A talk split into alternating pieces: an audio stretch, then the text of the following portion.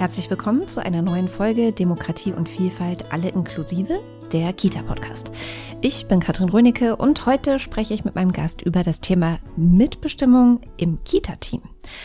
Dieser Gast sitzt mir gegenüber. Sein Name ist Daniel Frömken. Er ist Erzieher und Kindheitswissenschaftler, hat selbst ein Kinder- und Familienzentrum geleitet und ist als Berater, Referent und Weiterbildner häufig in verschiedensten Kita-Teams unterwegs.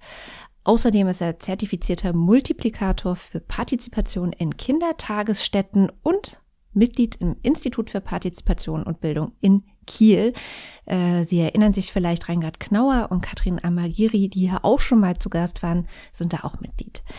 2022 gab es eine Fachtagung. Der Titel war Wer bestimmt hier eigentlich? Demokratie in Kita-Teams gestalten. Auch da hat Herr Frömken mitgewirkt. Den Link zur Dokumentation dieser Fachtagung finden Sie in den Show Notes. Aber erstmal schön, dass Sie da sind. Hallo, Herr Frömken. Ja, moin. Vielen Dank für die Einladung. Wir sprechen über Demokratie in Kita-Teams. Vielleicht müssen wir kurz nochmal definieren, wer ist denn Teil eines Kita-Teams für Sie? Ja, das ist eine gute Frage. Ähm, ich würde gar nicht mal sagen, dass ich das pauschal beantworten kann. Ich glaube, das ist Aufgabe der Einrichtungen, mal zu klären, wer gehört denn eigentlich zu unserem Team. Die meisten werden wahrscheinlich erstmal sagen, ja, die Pädagoginnen und Pädagogen. Was ist mit den hauswirtschaftlichen Kräften, die Menschen, die in der Küche beschäftigt sind, die Menschen, die in Reinigung beschäftigt sind? Äh, gehören Praktikantinnen und Praktikanten zum Team? Gibt es vielleicht noch darüber hinaus Menschen im Freiwilligendienst äh, und dergleichen mehr? Also das wäre wahrscheinlich einer der ersten Schritte, die man überhaupt mal geht im Team, mal zu klären, wer gehört denn eigentlich dazu? Okay, das heißt, das geben Sie gar nicht vor, wenn Sie jetzt irgendwie eine Fortbildung machen mit so Kitas. Nein, ich würde das als Frage stellen. Mhm. Also im Selbstverständnis, ne? Wer, wer, ist denn hier Teil des Teams? Ja. Und ähm, was bedeutet dann in so einem Zusammenhang, wie auch immer er dann konkret ausgestaltet ist in der äh, einzelnen Kita, was bedeutet dann Demokratie? Der Demokratie ist ja die Frage, ob wir es hinbekommen, Probleme gemeinsam zu lösen. Hm. Im Idealfall Probleme, die im Alltag auftauchen. Die wird es jeden Tag vielfältig geben. Große, kleine, weitreichende, weniger weitreichende. Manche Probleme, die alle was angehen, manche, die nur wenige was angehen. Aber letzten Endes ist ja die demokratische Frage, wie gelingt es uns, die Probleme, die auftauchen, gemeinsam zu lösen. Mhm. Und jeder darf mit irgendwie seinen Teil dazu beitragen. Auch das wäre zu klären. Mhm. Ähm, dürfen alle an der Lösung teilnehmen? In gleichen Zusammenhängen, also auch im gleichen Umfang oder ist das unterschiedlich äh, verteilt? Wir stellen hier die Machtfrage. Ja. Meine fast fünfjährige Nichte sagt immer, wer ist denn der Bestimmer? Also, ähm, wer trifft denn letzten Endes eine Entscheidung? Ja. Und die Frage ist, auf welcher Grundlage? Und die Frage ist ja auch, zu welchen Teilen? Und das ist die Kardinalsfrage, ne? Also, wer ist denn am letzten Endes äh, die Person, die jetzt eine Entscheidung trifft, unter welchen Voraussetzungen und wer muss noch mitentscheiden oder mhm. vielleicht auch nicht. Dann wäre die Frage, warum denn nicht? Mhm. Sind das dann so Kategorien wie, weiß ich nicht, mitentscheiden sollten alle, die es betrifft hinterher oder mitentscheiden sollten alle, die irgendwie Verantwortung haben oder muss das alles ausgekaspert werden erstmal? Ich würde sagen, ja, es könnte ja auch sein, mitentscheiden dürfen alle die, die es interessiert. Okay. ähm, das wäre eine grundsätzliche Frage, auch vorher zu klären. Nicht nur, wer ist denn, wer gehört zum Team, mhm. sondern wer gehört denn zu den Entscheiderinnen und Entscheidern? Ja. Warum ist es wichtig? Also was für Vorteile hat es? Weil ich merke schon, so ein bisschen klingt es natürlich anstrengender, als wenn es den Bestimmer, um es mit ihrer Nichte zu sagen, äh, gibt, ähm, der oder die sagt so und jetzt hier lang und jetzt da lang. Also grundsätzlich gibt's so drei Punkte in allen Beteiligungsaspekten, egal ob es um Kinder oder um Mitarbeitende oder um Eltern oder was auch immer geht, die ich immer dazu sagen muss. Das sind drei Parameter, die ähm, sind immer so und das lässt sich auch nicht ändern. A, das ist nie einfach. Ja. Das hat mit Auseinandersetzung zu tun, um es mit den Worten von Christa Preising zu sagen. Streit ist immer Teil der Lösung. Also mhm. wir müssen uns streiten. Streiten um die Sache inhaltlich natürlich wertschätzend, natürlich respektvoll, aber inhaltlich, fachlich in der Sache uns mit unterschiedlichen Meinungen, das ist die Basis der Demokratie, unterschiedliche Meinungen auszuhandeln. Hm. Das zweite ist, es geht nie schnell, hm. weil Auseinandersetzung braucht Zeit. Mhm. Und das Dritte, und das gefällt den meisten am allerwenigsten, das ist nie fertig. es ist eine immerwährende Dynamik drin.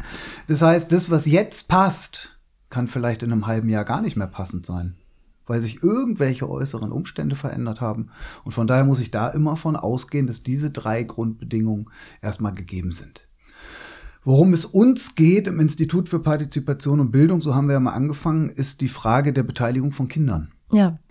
Und die Voraussetzung dafür, dass Beteiligung von Kindern gelingen kann, ist auch die Frage, sind eigentlich die Mitarbeitenden auch beteiligt? Also haben die selber so als eine Art Wirkfaktor das, die Erfahrung gemacht, beteiligt zu werden? Mhm. Also nur dann bin ich ja auch in der Lage, das weiterzugeben. Beziehungsweise geht es auch hier um die Frage der Entscheidungsmacht. Ich kann ja keine Macht abgeben, die ich selber nicht habe. Mhm, das klingt logisch, ja. Ja. Also die Voraussetzung dafür, dass Fachkräfte Kinder beteiligen können, Querstrich wollen, ist dass sie selber Erfahrungen gemacht haben. Manche haben die aus ihrer Biografie mitgebracht, manche haben ganz umfangreiche Beteiligungserfahrungen in ihrer eigenen Kindheit, Jugend, jungen Erwachsenenalter gemacht, andere wenig. Also ich frage auch gerne Mitarbeitende, welche Erfahrungen hätten Sie denn gerne gemacht, die sind aber aus irgendwelchen Gründen nie zustande gekommen und was hatten dazu geführt und vor allem, wie hatten sich das angefühlt, wenn andere über mich entscheiden? Mhm. Hier ist ganz klar irgendwie zu sehen, dass die Voraussetzung dafür ist, dass Kolleginnen und Kollegen in der Lage sind, Kinder zu beteiligen, selbst solche Erfahrungen gemacht zu haben. Ja, jetzt haben wir in dieser Podcast-Reihe natürlich schon sehr intensiv und viel darüber gesprochen, warum es so wichtig ist, Kinder zu beteiligen.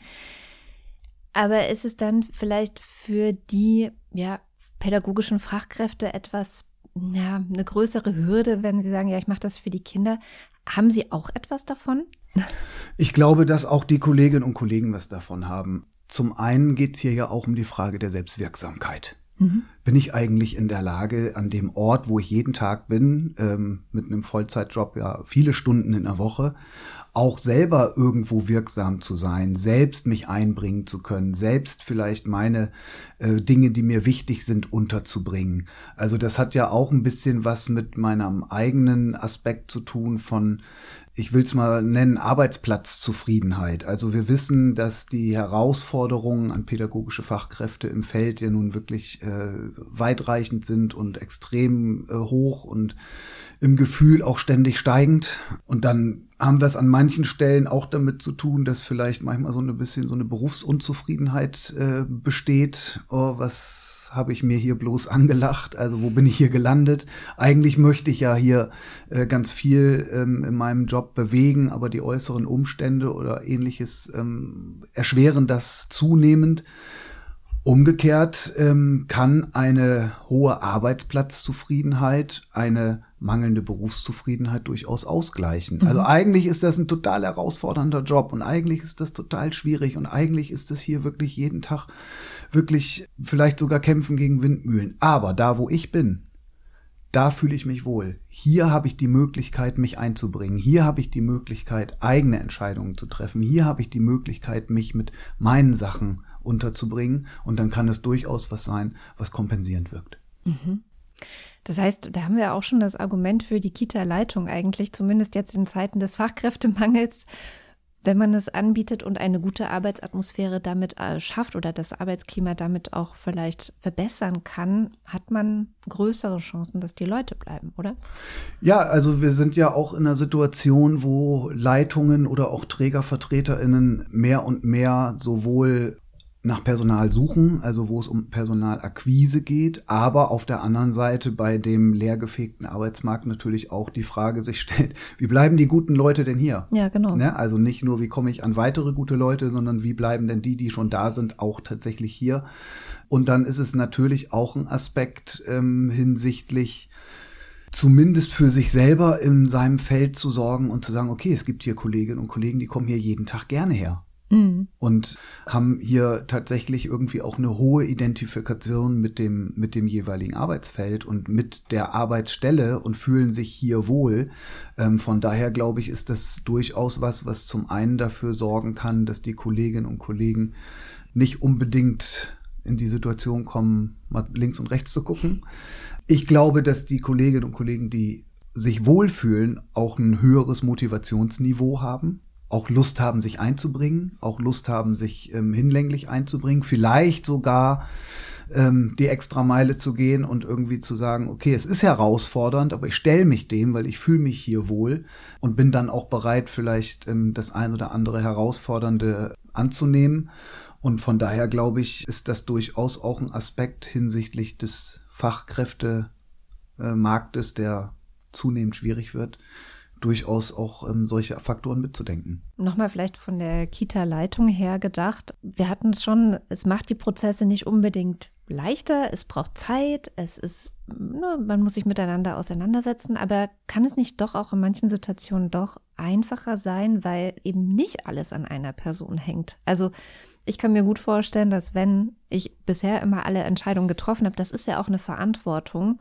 Die Verantwortung ist immer irgendwie auch eine Last. Und wenn ich die auf mehrere Schultern verteilen kann und wir das gemeinsam machen und ich nicht alles alleine machen muss, ist das ja vielleicht auch eine Entlastung.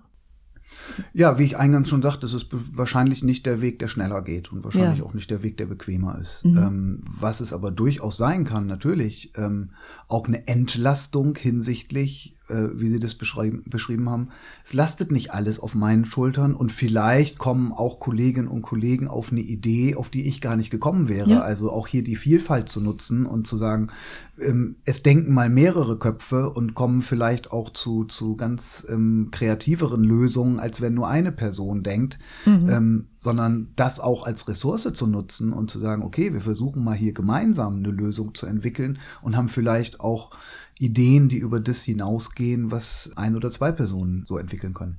Viele Vorteile also. Was muss denn ein Kita-Team mitbringen, damit das überhaupt beginnen und gelingen kann? Na, ich glaube in erster Linie die Bereitschaft, sich mit anderen auseinandersetzen zu wollen. Mhm. Ja, das hat damit zu tun, dass ich A, anderen zuhöre, B, mich auch selber einbringe. Also es hat natürlich auch was mit Engagement zu tun. Es hat auch was damit zu tun mit einer gewissen Toleranz. Also vielleicht muss ich auch ertragen, dass Menschen Meinungen vertreten oder Ideen vertreten, die sind jetzt nicht so meine. Und möglicherweise ist es auch gar nicht so leicht, hier zu einer gemeinsamen Lösung zu kommen. Ich muss natürlich dann auch eine gewisse Kompromissbereitschaft mitbringen. Anderen zuhören, vielleicht auch die Hintergründe erhellen. Nicht nur zu gucken, was ist denn die Meinung anderer, sondern was steckt dahinter. Mhm woher kommt es, was ist die Grundlage und dann irgendwie auch miteinander ähm, eine Methodik zu entwickeln, wie kriegen wir das denn miteinander hin? Also wie schaffen wir es denn miteinander eine Lösung zu finden, mit der irgendwie zumindest alle leben können? Also einen Konsens zu erzielen heißt nicht, alle fallen sich vor Freude um den Hals und sind begeistert und es bricht die Euphorie aus, aber Konsens heißt, es ist zumindest niemand dagegen. Okay. Was für Methoden sind das? Also, was, Sie sagen, man muss eine Methodik entwickeln, dass das irgendwie funktioniert. Mhm. Was gibt's da? Also, wir schlagen tatsächlich vor, ähnlich wie wir das mit den Kindern auch machen, erstmal vorab zu klären, was sind denn Bereiche, wo Kolleginnen und Kollegen mitbestimmen dürfen, Querstrich sollen, mhm. und wo ist es das vielleicht nicht also wir sind hier ja am Arbeitsplatz. Also wir sind ja hier nicht ähm, in so einer Geschichte, jeder macht, was er will. Gibt es irgendwas Typisches, wo es zum Beispiel nicht sein sollte? Naja, also bei so Geschichten, wann nehme ich meinen Urlaub, äh, wird es mit Sicherheit äh, auch noch andere Instanzen geben, die irgendwie mitentscheiden. Oder wann äh, Dienstplangestaltung da wird es mit Sicherheit nicht so gehen, dass das immer so funktioniert, dass alle Wünsche und Bedürfnisse abgebildet werden können, weil letzten Endes geht es ja hier um die Aufrechterhaltung des Dienstbetriebes, ja. der steht ja im Vordergrund. Ja, und dann kann man vielleicht auf die einzelnen Wünsche und Bedürfnisse so weit eingehen, wie es geht, aber wahrscheinlich wird nicht alles funktionieren. Die Frage, die wir stellen, ist letzten Endes erstmal zu klären, wie weit geht es denn? Und wir nutzen dafür im Grunde zwei dichotome Fragestellungen. Die eine ist, worüber sollen die Mitarbeitenden auf jeden Fall mitentscheiden? Und worüber sollen sie auf keinen Fall mitentscheiden? Und das auf unterschiedlichsten Ebenen zu klären, das heißt erstmal da zu klären, wo die Machthabenden sind. Das hieße auf der Ebene der Leitungsverantwortlichen. Wo sind wir denn bereit, Macht abzugeben? Wo können wir uns denn vorstellen, Mitarbeitende zu beteiligen? Und das anders auch zu klären, wo können wir uns das nicht vorstellen, dann wäre es zumindest eine Frage der Transparenz und eine Frage von Information. Liebe Mitarbeitenden, da und da dürft ihr nicht mitentscheiden, und zwar aus dem und dem Grund. Mhm. Ja, also das Ganze auch zu begründen.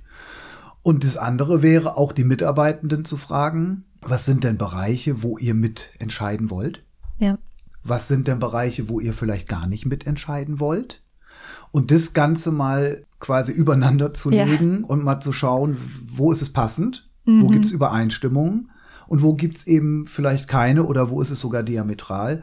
Das wäre der Punkt, wo man dann miteinander in eine Aushandlung geht und wo man dann miteinander diskutiert, was wäre denn für alle eine vertretbare Lösung. Ein Kollege von mir hat das bei einem Träger in Magdeburg gemacht und hat die spannende Erfahrung gemacht, dass die Befürchtung der Leitungsebene wir müssen jetzt ganz viel Macht abgeben, sich letzten Endes in so einem Prozess gar nicht bewahrheitet hat. Weil die Fachkräfte gar nicht so viel entscheiden wollten, oder? Einiges war tatsächlich so. Also da ging es vor allen Dingen auch so um so Aspekte wie Finanzgeschichten und hm, so, wo ja. die Fachkräfte gesagt haben, nee, nee, also das hat ja auch mit Verantwortung zu tun. Ja. Das soll mal schön die Leitungsebene entscheiden. Da wollen wir gar nicht so tief äh, mit in der Entscheidung drin sein. Das hieße nämlich auch die Verantwortung dafür zu übernehmen. Wir können das vielleicht auch gar nicht überblicken und es ist gar nicht in unserer Zuständigkeit und Verantwortung.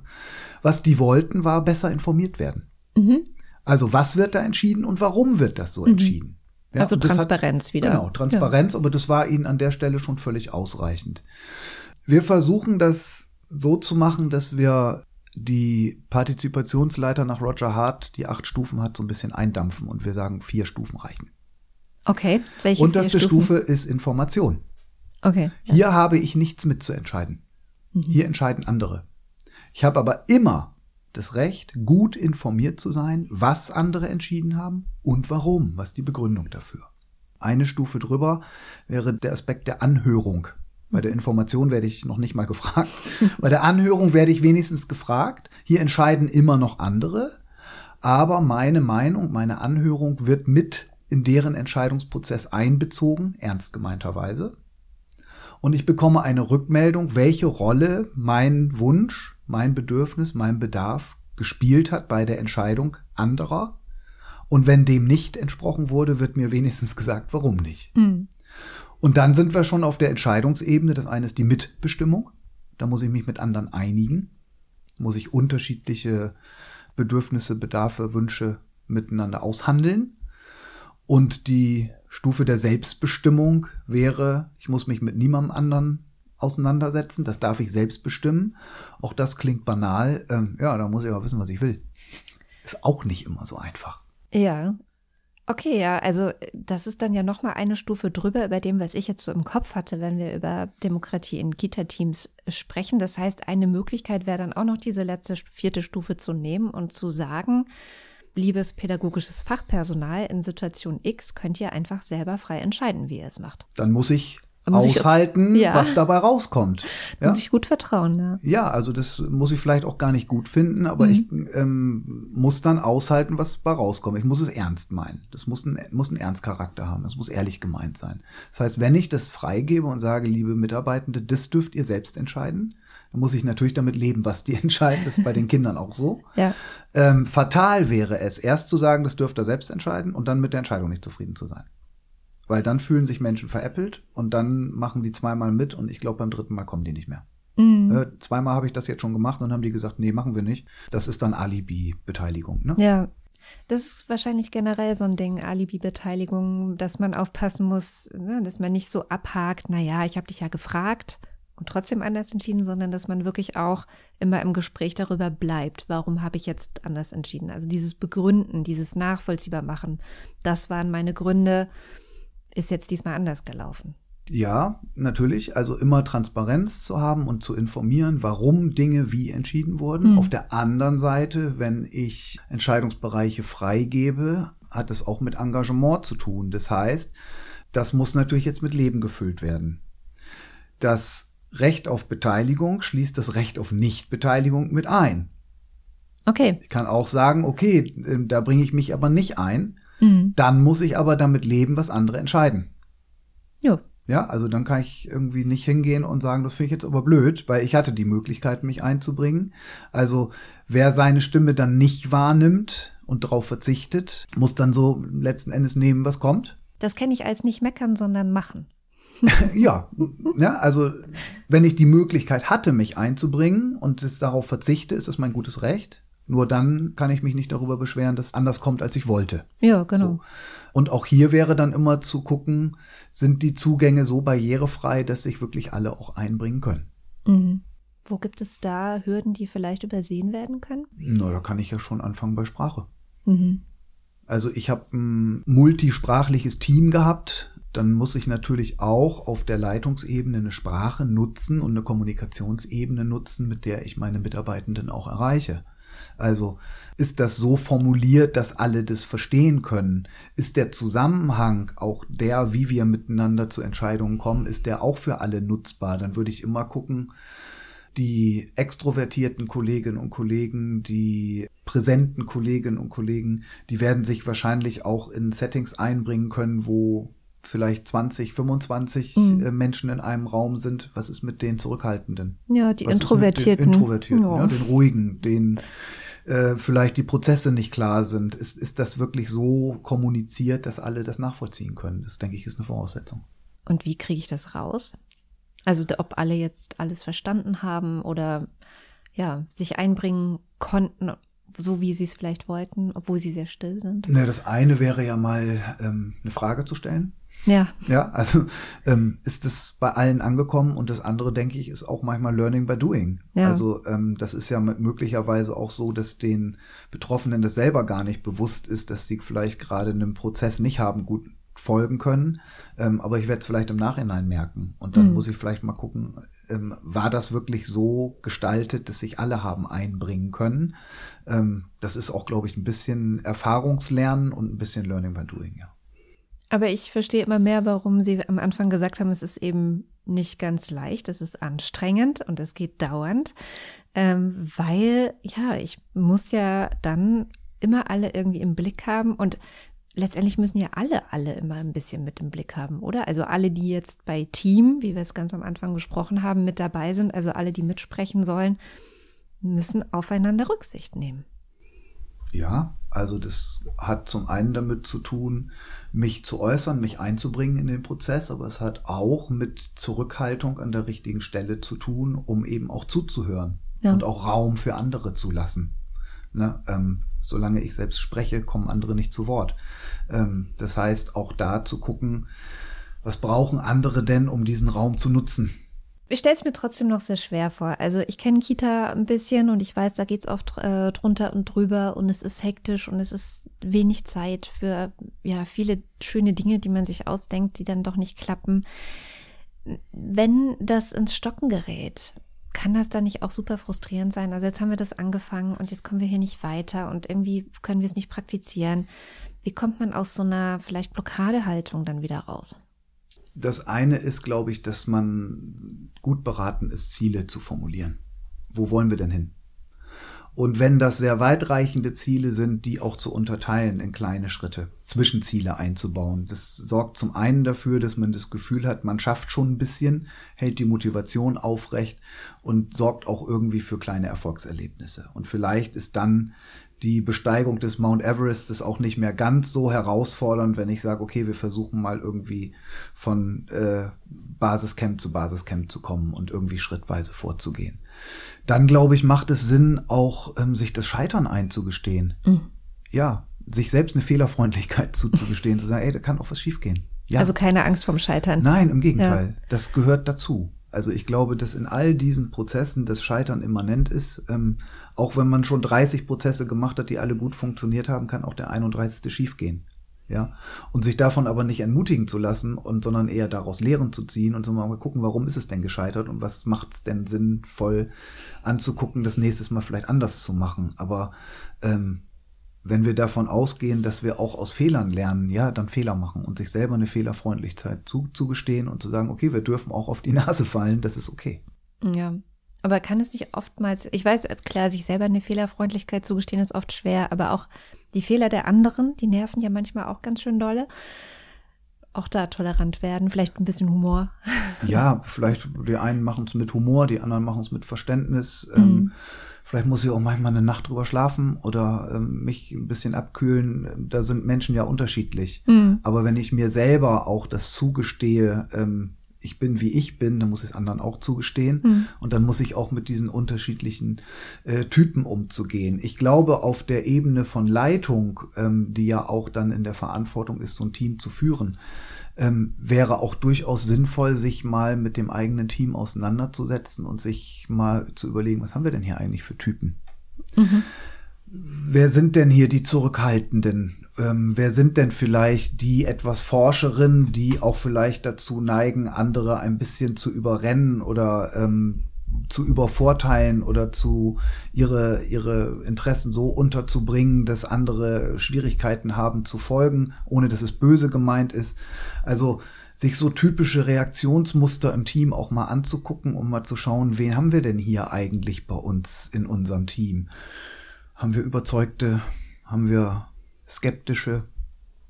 Ängstliche, ängstliche, übermütige, die Müden, die sagen, oh, das haben wir schon vor 30 Jahren schon mal besprochen, immer die gleiche Leier, mhm. die Überforderten, die äh, Ablehnenden, die Staunenden, äh, vielleicht auch die, die so ein bisschen scheinheilig sind und irgendwie das eine sagen und das andere meinen. Ähm, also zu gucken, wie sind denn hier eigentlich untere, äh, unterschiedliche ähm, Persönlichkeitsmuster auch in meinem Team? Ähm, und dann mal zu gucken, also ich habe das gerne gemacht mit meiner Stellvertreterin, uns das mal anzugucken und festzustellen, wir waren auch nicht immer der gleichen Meinung. äh, und dann mal zu gucken, ja, also wo kommen denn auch so unterschiedliche Wahrnehmungen her? Mhm. Ähm, und letzten Endes finde ich es auch immer hochspannend, mal zu gucken, ähm, der Unterschied zwischen Selbst- und Fremdwahrnehmung. Ja. Ja, Dachte also ich grade, das ja. eine ist ja, wie ich mich selber einschätze oder wie ich andere einschätze und dann mal zu fragen, wie, wie schätzt du dich selber ein? Ich mache in äh, solchen Prozessen in Teams gerne ähm, so eine methodische Übung. Ich stelle ein Fahrrad in die Mitte. Und dann?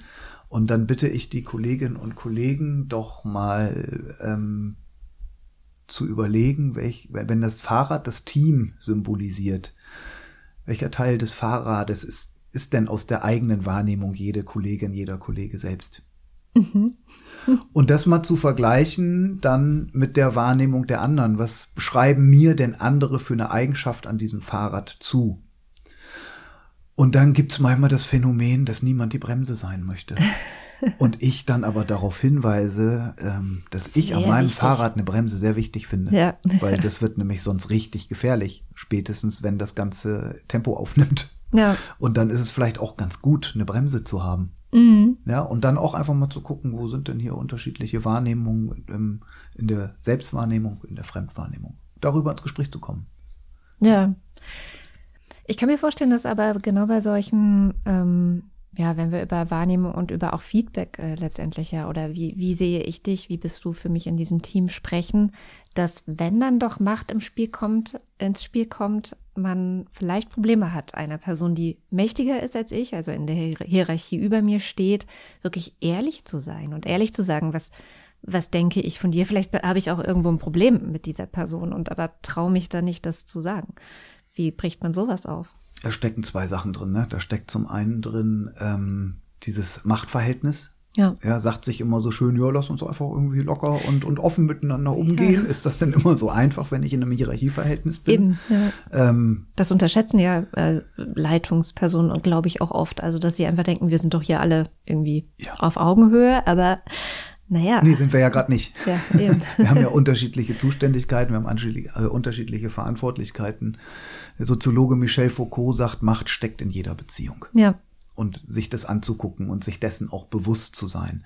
Und auch hier gerade auf der Leitungsebene die eigenen, das eigene Machtverhältnis auch zu reflektieren und äh, nachzugucken, was ist es denn eigentlich, ähm, was es möglicherweise anderen schwer macht. Und dann zu gucken, was könnte denn ein Setting sein, das das Ganze ein bisschen auflöst. Mhm. Das Zweite, was wir dringend brauchen, und das, glaube ich, ist in vielen Kitas mit äh, noch äh, reichlich Luft nach oben versehen.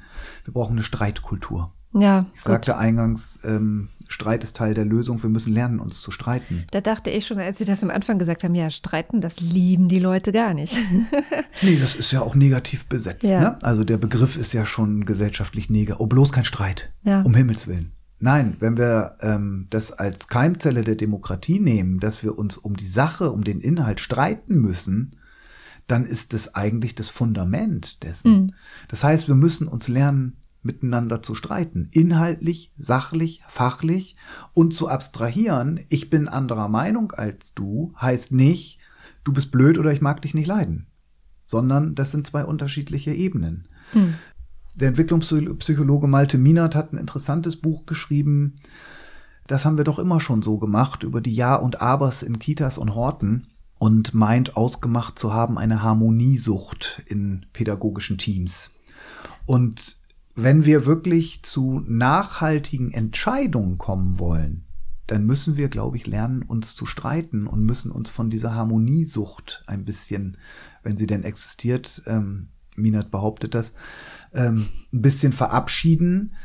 Ähm, wir müssen in der Sache miteinander in Austausch kommen und müssen unterschiedliche Voraussetzungen eben diskutieren. Und dann mhm. nützt es nichts, wenn wir uns möglichst wenig aneinander reiben, nur um der Harmonie willen. Ja, also wirklich nachhaltige Entscheidungen oder sogar Veränderungen werden wir nur erwirken, wenn wir auch miteinander unterschiedliche ähm, Überzeugungen äh, miteinander diskutieren. Und hinterher nicht spinnefeind sind, sondern hinterher immer noch einen ordentlichen Umgang miteinander pflegen. Das gehört ja dazu letztendlich dann, ne, zu einer Streitkultur. Genau, und das ist, denke ich, auch die Voraussetzung. Ne? Ja. Ne? Also unterschiedlicher Meinung sein hat nichts mit Sympathie oder Antipathie zu tun. Mhm. Das hat was mit unterschiedlicher Meinung zu tun. Ja.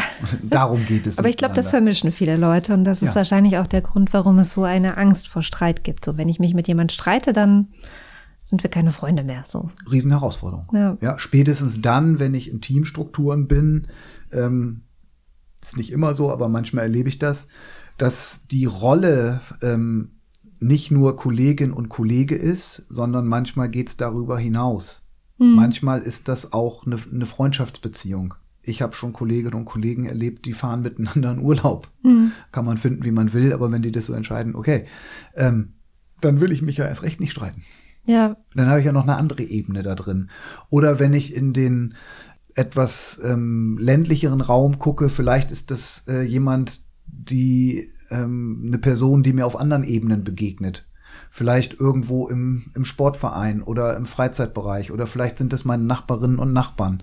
Also auch da das auseinander ähm, zu halten ähm, und das miteinander trennen zu können. Unterschiedliche Meinung heißt nicht, wir haben ein persönliches Problem miteinander. Mhm. Das wird auf solchen Ebenen natürlich noch herausfordernder. Ähm, noch eine Herausforderungsebene dazu. Ich habe es gerade schon mal gefragt. Dann kommt noch diese Machtstruktur dazu. Also wie streite ich mich mit meiner Chefin, meinem Chef? Ja, und dann ist auch die Frage, ist das ein angebrachtes Setting? Also ist das jetzt so, dass wir hier auf weiter Flur sind? Oder gibt es möglicherweise, und da würde ich durchaus zu raten an manchen Stellen, ist das ein moderierter Prozess? Mhm. Also gibt es hier eine Begleitung?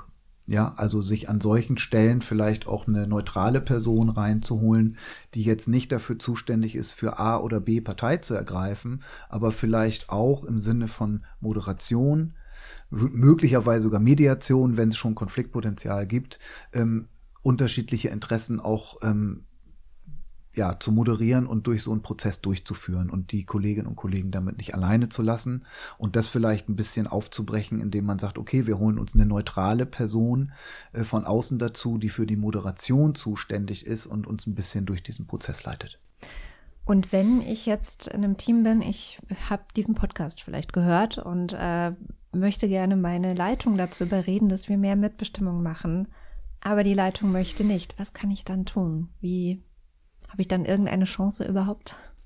Ja, auch hier würde ich sagen, gilt das Gleiche, was umgekehrt auch gilt, wenn wir auf ähm, Widerstände bei den Kolleginnen und Kollegen treffen. Also ähm, ich habe zum Thema Widerstand in Teams geforscht und erstmal kann man festhalten, dass äh, Widerstand völlig normal ist.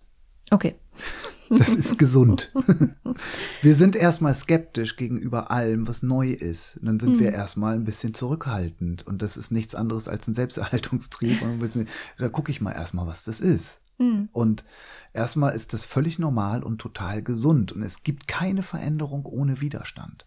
Hier ist dann der Widerstand auf einer anderen Ebene. Und auch hier wäre ja interessant zu wissen, was steckt denn dahinter? Hintergründe zu erhellen und zu sagen, was sorgt denn dafür, dass die mächtige, in Anführungsstrichen, Kollegin, die hier in der Leitungsposition ist, gewisse Dinge nicht abgeben kann, nicht abgeben mag, nicht abgeben möchte. Was ist der Grund dahinter? Ist das Kontrollverlust oder ist das irgendwie die Ungewissheit, ich weiß nicht, was da kommt? Jede Veränderung hat einen Aspekt von Ungewissheit ja. und da muss ich mich ein bisschen drauf einlassen, dass das irgendwie so ein bisschen ein nicht ganz erhellter Raum ist, auf den ich mich dann einlasse. Und das fällt manchen Menschen eben nicht ganz so leicht. Vielleicht auch an der Stelle in der eigenen Verantwortung, dann zu sagen, okay, ich gebe hier Dinge ab, die habe ich noch nie abgegeben. Wer weiß, was passiert.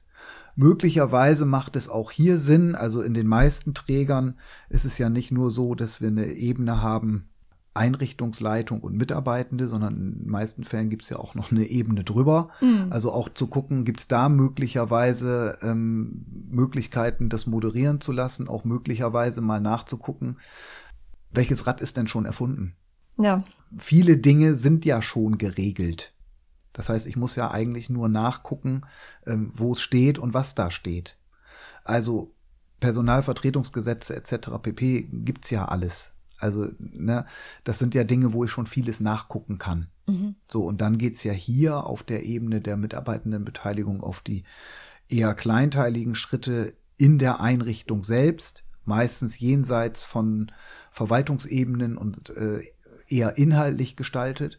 Und dann ist ja auch hier die Frage von ähm, der Auseinandersetzung, wenn es hier irgendwie Schwierigkeiten gibt, Dinge zuzulassen, erstmal zu gucken, was steckt dahinter den Hintergrund zu erhellen. Mm. Das heißt, Wiedergespräche letztendlich. Ja, ähm, wir die, kommen nicht drum herum. Nein, die, die Forschung zum Umgang mit Widerständen hat letzten Endes äh, nichts anderes ergeben, als es macht keinen Sinn, widerständig gegenüber den Widerständen zu werden.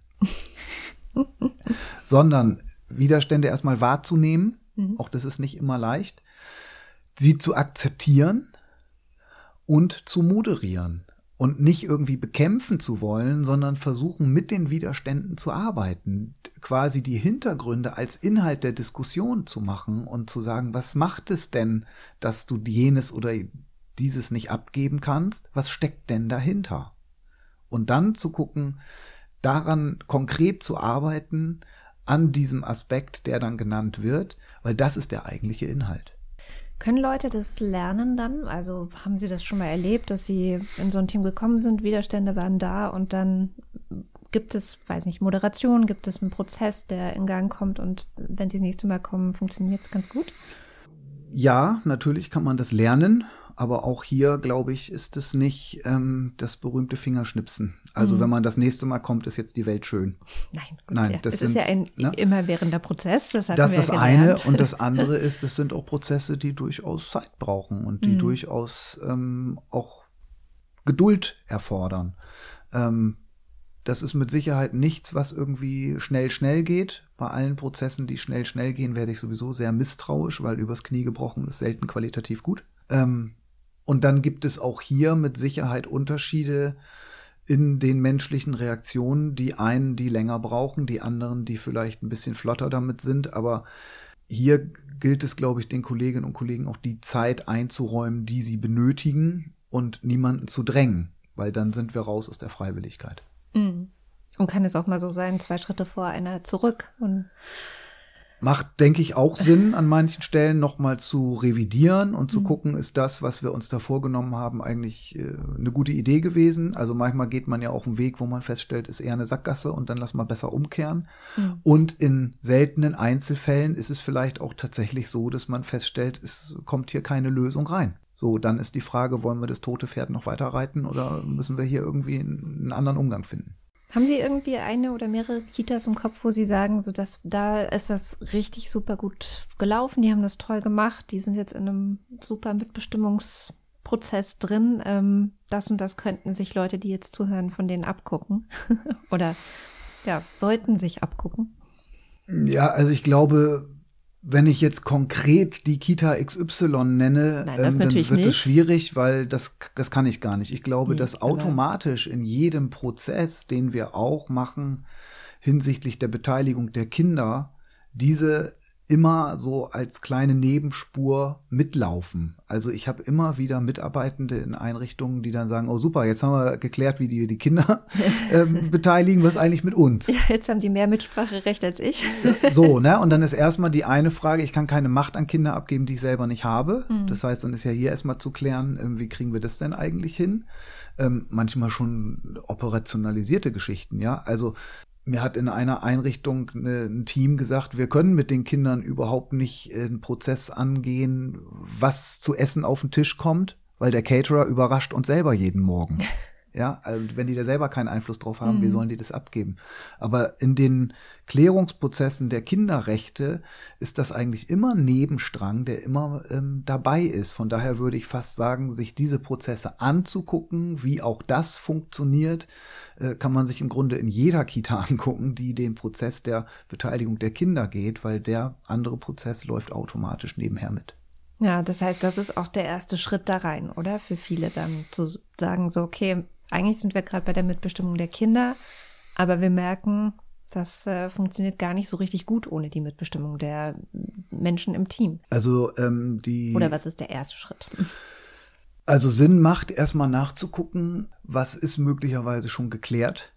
Es gibt ja gesetzliche Grundlagen, die das ein oder andere schon klären. Also Kita ist ja auch hier kein äh, rechtsfreier Raum, wo mhm. alle machen können, was sie wollen, sondern ähm, hier sind ja gewisse Vorgaben, hier gibt es gesetzliche Vorgaben, hier gibt es möglicherweise trägerinterne Vorgaben. Das heißt, erstmal wäre nachzuschauen, was ist denn schon geklärt? Vielleicht müssen wir einiges gar nicht klären, weil man muss einfach nur nachschauen, wo es steht und was hm. da steht. Und dann wäre genau das, was ich eingangs sagte, die Frage zu klären, was können sich denn Leitende vorstellen, an Macht abzugeben? Was gibt es denn für Ebenen, wo Mitarbeitende mitbestimmen wollen? Ja. Dann müssen sie sich darüber klar sein, was, welche Verantwortlichkeiten da auch dran sind und welche Folgen das hat.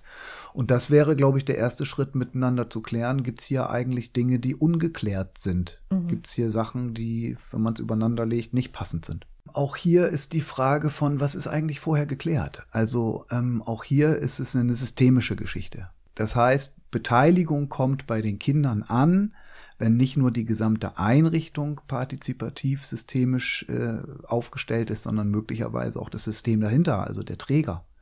Und dann hilft es hier mit Sicherheit, wenn auch der Träger Qualitätsstandards setzt und sagt, grundsätzlich schon mal aus Trägersicht sind hier Ebenen, wo Mitarbeitende Mitentscheidungsrechte haben, wo sie die möglicherweise nicht haben, dann begründen wir das. Um das nicht auf der Leitungsebene zu lassen, sondern auch hier von vornherein schon vom Träger aus Qualitätsstandards zu setzen und zu sagen, das sind hier Dinge, die sind möglicherweise schon gesetzt oder sogar unverhandelbar. Mhm.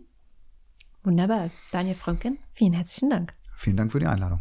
Und euch danke fürs Zuhören. Infos zu Herrn Frömken, der Fachtagung Wer bestimmt ja eigentlich Demokratie in Kita-Teams gestalten und auch ein Kartenset zum Thema Demokratie in Kita-Teams, herausgegeben von der Diakonie und dem KTK Bundesverband. Das findet ihr alles in den Show Notes. Und wir freuen uns natürlich, wenn ihr das nächste Mal wieder mit dabei seid. Wenn ihr den Podcast mögt, gebt ihm gerne ein Sternchen oder eine nette Bewertung. Das hilft einander bei ihm zu finden. Die Redaktion der heutigen Folge hatten Stefanie Schwarzkopf vom Projekt Demokratiebildung in evangelischen Kitas und Familienbildungseinrichtungen bei der Diakonie Deutschland und Simone Haaf vom Projekt Demokratie in Kinderschuhen, Mitbestimmung und Vielfalt in katholischen Kitas beim Verband katholischer Tageseinrichtungen für Kinder, kurz KTK Bundesverband e.V. Die Produktion hatte ASK Berlin. Am Mikrofon war Katrin Rönecke. Wenn ihr den Podcast spannend findet, dann empfehlt uns gerne weiter. Wir freuen uns nämlich, wenn wir möglichst viele Menschen erreichen können und dabei hilft uns auch, wenn ihr, wo immer ihr könnt, zum Beispiel bei Apple Podcasts oder bei Spotify eine positive Bewertung dalasst. Demokratie und Vielfalt, alle inklusive. Der Kita-Podcast ist eine Podcast-Reihe des Projektes Demokratie und Vielfalt in der Kindertagesbetreuung. Das Vorhaben ist ein gemeinsames Projekt der sechs Spitzenverbände der freien Wohlfahrtspflege und diese sind die Arbeiterwohlfahrt Bundesverband, der Paritätische Gesamtverband in Kooperation mit seinem Berliner Landesverband und dem Bundesverband für Kindertagespflege, die Diakonie Deutschland, die Zentralwohlfahrtsstelle der Juden in Deutschland, das Deutsche Rote Kreuz, der Deutsche Caritasverband, vertreten durch den KTK Bundesverband und die Arbeitsgemeinschaft für Kinder- und Jugendhilfe kurz AGJ. Das Projekt wird im Rahmen des Bundesprogramms Demokratie leben von 2020 bis 2024 gefördert.